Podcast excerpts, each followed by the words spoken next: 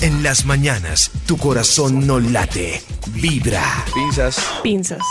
tijeras. Tijeras. Listo, quedaste divina. Para quedar divina. En Vibra en las mañanas, Divinidades con Alejandro Restrepo.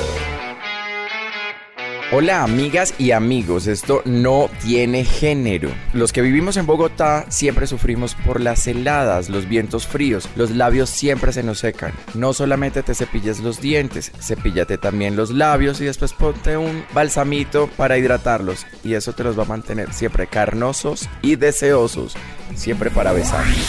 Amiguitas, cuando amanecen con los ojos muy inflamados y las bolsas no pueden más, les recomiendo, hay algo natural que tiene el mejor antioxidante y desinflamante del planeta, el tomate. Dos rodajas de tomate fresco o frío por 5 minutos y van a desaparecer las bolsitas. Estás escuchando Vibra en las mañanas. Vibra.